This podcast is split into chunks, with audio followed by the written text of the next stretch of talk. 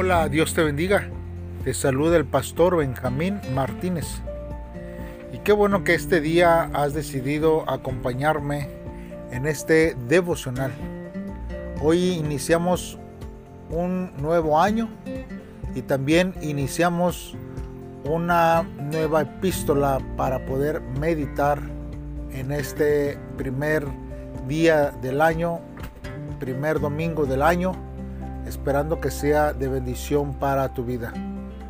Hoy hermanos quisiera eh, comentarte que estaré eh, compartiendo las lecturas de la palabra de Dios en la traducción del lenguaje actual. Esto para que nos ayude a, nosotros hermanos a poder también eh, ver de una manera distinta y comprender mejor la palabra de Dios para nuestra vida. Agradezco de antemano este tiempo que usted toma para seguir estos devocionales. Bien hermanos, hoy lo vamos a hacer en la epístola de Santiago hermanos, en el capítulo 1. Y hoy hermanos vamos a meditar en los versículos del 1 al 11. Como título, este devocional lleva una fe que trasciende las pruebas. Bien hermanos, entonces vamos a meditar en la palabra de nuestro Dios. La palabra de Dios dice así. Carta de Santiago capítulo 1. Saludos. Yo, Santiago, estoy al servicio de Dios y del Señor Jesucristo y les envío un saludo a los cristianos que viven en todo el mundo. Confianza en Dios. Hermanos en Cristo, ustedes deben sentirse muy felices cuando pasen por toda clase de dificultades. Así, cuando su confianza en Dios sea puesta a prueba, ustedes aprenderán a soportar con más fuerza las dificultades. Por lo tanto, deben resistir la prueba hasta el final para que sean mejores y puedan obedecer lo que se les ordene. Si alguno de ustedes no tiene sabiduría, pídasela a Dios. Él se la da a todos en abundancia, sin echarles nada en cara. Eso sí, debe pedirla con la seguridad de que Dios se la dará. Porque los que dudan son como las olas del mar, que el viento lleva de un lado a otro. La gente que no es confiable ni capaz de tomar buenas decisiones no recibirá nada del Señor.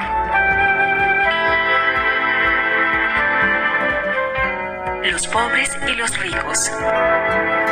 Si alguno de ustedes es pobre, debe sentirse orgulloso de lo mucho que vale ante Dios. Si alguno es rico, debe sentirse feliz cuando Dios lo humille, pues las riquezas duran muy poco. Son como las flores del campo. Cuando hace mucho calor, las plantas se secan. Entonces sus flores se marchitan y pierden su belleza. Lo mismo pasa con el rico.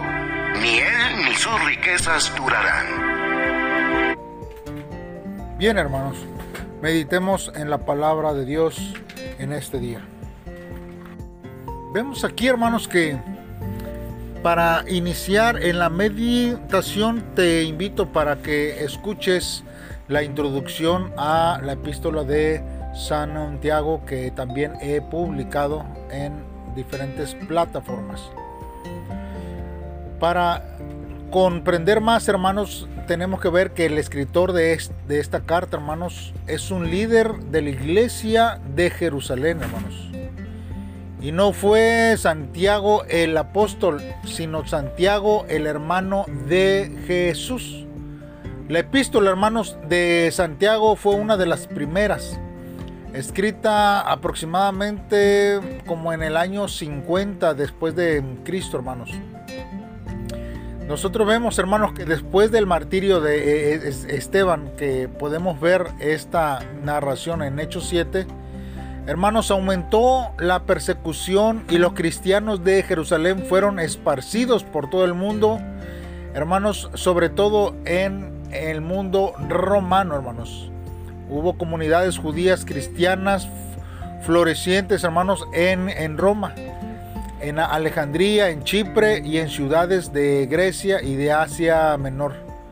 Debido a que estos nuevos creyentes no tuvieron el apoyo, hermanos, para establecer iglesias cristianas, Santiago es que escribió, hermanos, como líder interesado en el bienestar de ellos, a fin de poder animarles en la fe durante este periodo difícil que estaban presentando la iglesia. Ahora hermanos, cuando nosotros estamos meditando en la palabra de nuestro Dios, vemos que, que Santiago nos, nos dice que cuando pasemos por diversas pruebas, no dice si pasan por diversas pruebas. O sea, hermanos, Él da por sentado que vamos a tener pruebas y que es posible sacar provecho de ellas. La idea, hermanos, no es fingir ser feliz cuando uno se enfrenta al dolor, sino tener una perspectiva positiva. Por eso Él nos dice tener por sumo gozo.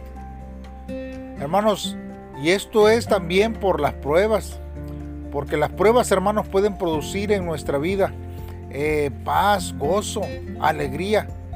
Sí, aunque usted no lo crea, porque nosotros podemos aprender de cada una de ellas. Por eso, hermano, Santiago nos dice que debemos convertir nuestras dificultades en periodos de aprendizaje. Los tiempos difíciles pueden enseñarnos paciencia. Y hermanos, esto nosotros lo vemos en la mayoría, hermanos, de pasajes de la palabra de este Dios. Hermanos, así que nosotros debemos de esperar siempre en la confianza en Dios. También, hermanos, nosotros no podemos llegar, hermanos, a conocer la profundidad de nuestro carácter hasta ver cómo reaccionamos frente a las presiones, hermanos. Es muy fácil ser amable cuando todas las cosas andan bien. Pero hermanos, ¿seguiremos siendo amables cuando otros nos traten injustamente? Dios quiere que seamos perfectos, no librarnos del dolor. En lugar de quejarnos por nuestras luchas y pruebas, nosotros debiéramos ver en ellas, hermanos, oportunidades para aprender y crecer. Siempre debemos de dar gracias a Dios, hermanos, por haber prometido estar con nosotros en todos los tiempos, tanto en los buenos como en los malos. Por eso, hermanos, tenemos que pedirle que Él nos ayude a resolver cada una de las situaciones que vienen a nuestra vida. O también podemos nosotros pedirle que nos dé fortaleza para poder soportarlas. Después, hermanos, tenemos que ser pacientes. Dios no nos dejará solos en los problemas. Él permanecerá cerca de nosotros y nos ayudará a crecer cada día. Por eso Él nos pide que nosotros podamos pedir sabiduría y es que Santiago no solo, no solo habla, hermanos, acerca del conocimiento, sino que está hablando de la capacidad de tomar decisiones sabias en circunstancias difíciles.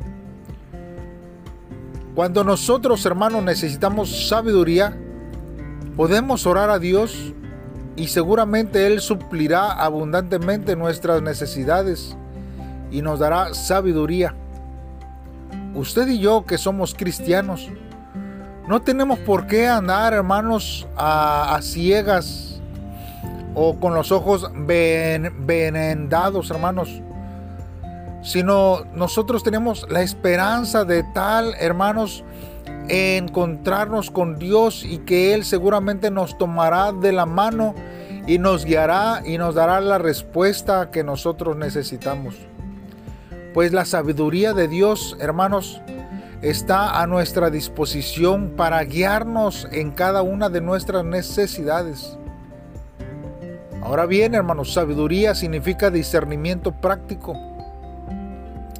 La sabiduría, hermanos, empieza con respeto a Dios, conduce a una vida recta y resulta en una capacidad creciente para distinguir lo correcto de lo erróneo.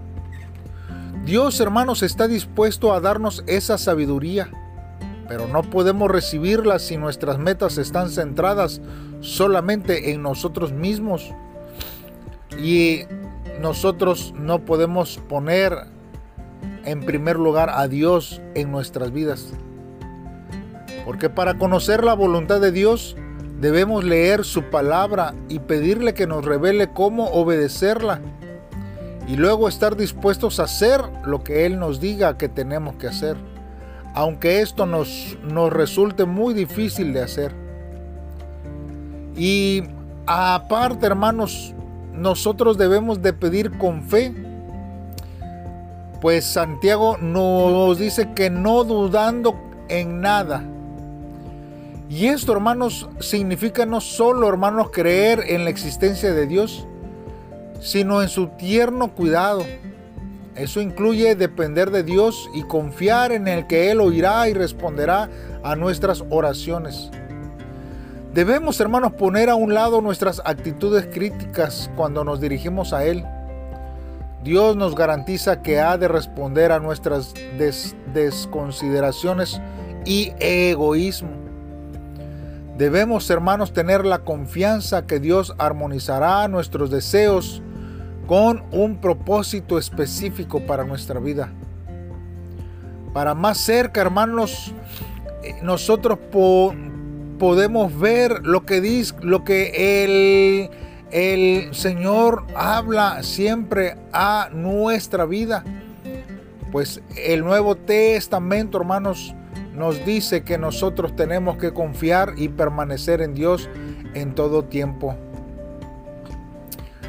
Nosotros, hermanos, tenemos que entender que también nuestra mente tiene que estar estable.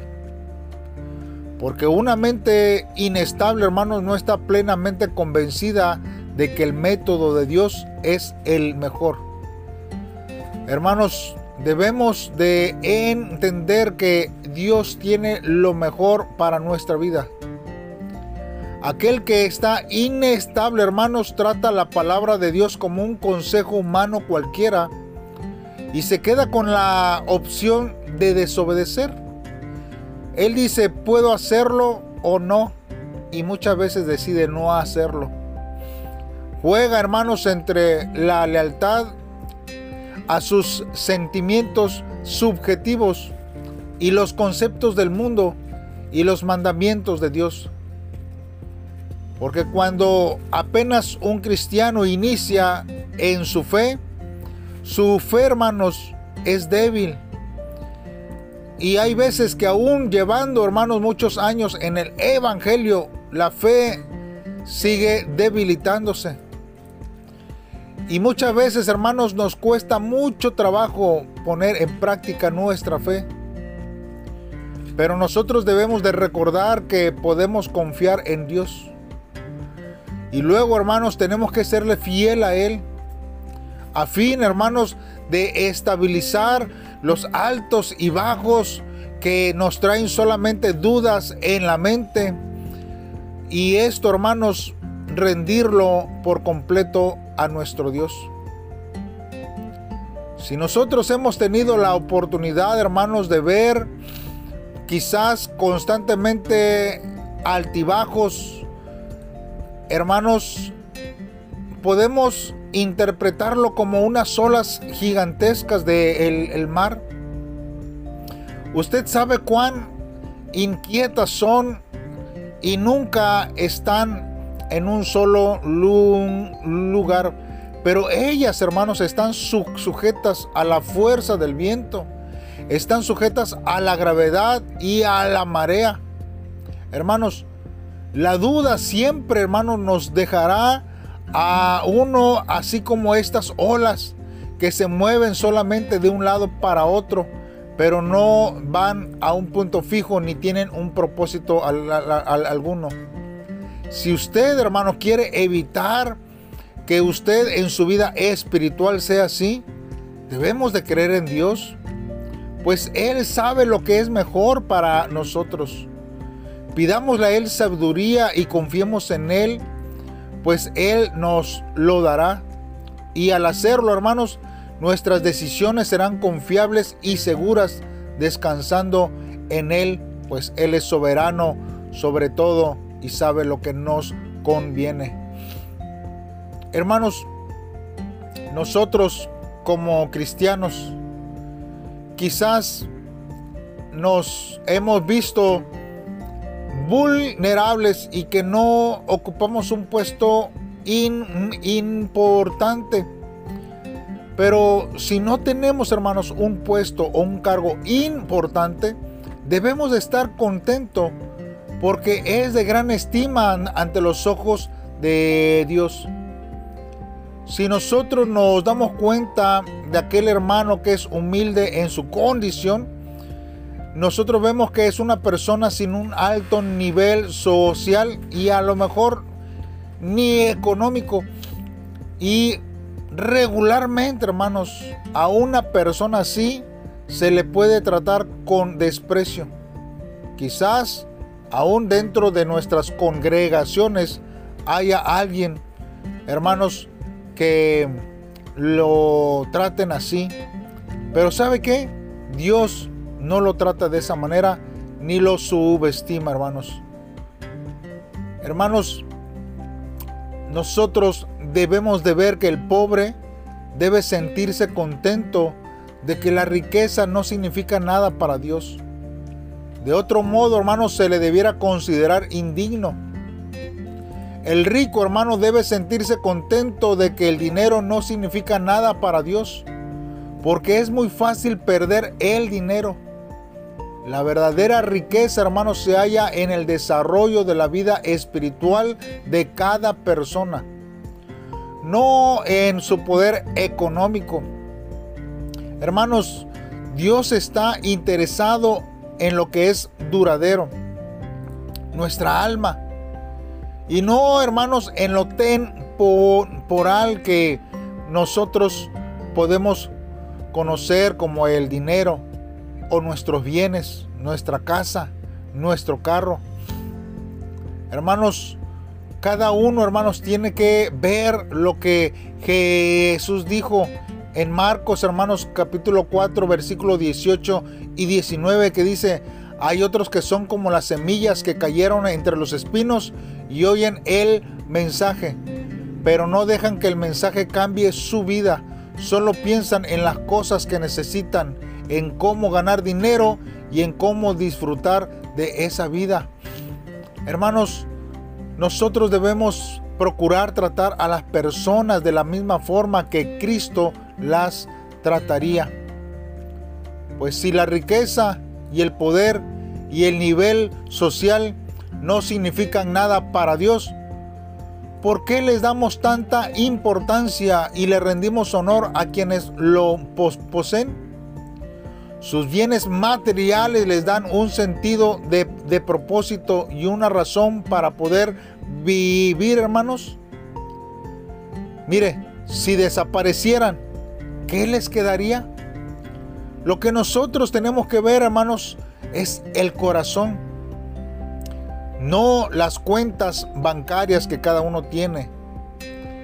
Es lo que le interesa a Dios y permanece para siempre nuestros corazones y nuestra alma. Nosotros que estamos dispuestos a entregarle a Dios en este tiempo, busquemos siempre de la presencia de Dios y el Señor hará el resto en nuestras vidas. Oremos a Dios y pidámosle que Él nos ayude en este año que estamos ya viviendo en este día y que Dios pueda suplir, hermanos, todas las adversidades que presentemos en nuestra vida. Busquemos a Dios en todo tiempo y el Señor obrará en cada uno de nuestros corazones. Padre, en esta hora te damos gracias Dios porque tú obras de una manera especial en nuestras vidas. Gracias por tu misericordia, Señor, pues se renuevan cada día en nuestra vida. Señor, sabemos que somos tan frágiles como la hierba. Y aunque las pruebas, Señor, inesperadas quieran tumbarnos, Señor, confiaremos en tu amor inmutable y perseveraremos con fe. Deseamos caminar contigo durante todo este año, Señor, sabiendo que tú respondes a quien clama, Señor, con generosidad, oh Dios. No porque te interesen a ti las riquezas, Dios, pero Señor, tú eres un Dios bueno. Y aunque tengamos o no tengamos, Señor, economía, posesiones, oh Dios, o una cuenta bancaria llena, Señor, yo sé que tú, Dios, no miras, sino que miras nuestro corazón y sabes, Dios, que ese es tu anhelo en este tiempo. En el nombre de Cristo Jesús, Señor, te lo pedimos, Dios. Amén. Bien, hermano, pues así te invitamos a que así desde este principio de año nos acompañes todo este año para poder meditar en cada uno de estos devocionales que Dios tiene para nuestra vida. Dios te bendiga y nos vemos el día de mañana y meditemos en este eh, en este tiempo. Saludos y bendiciones.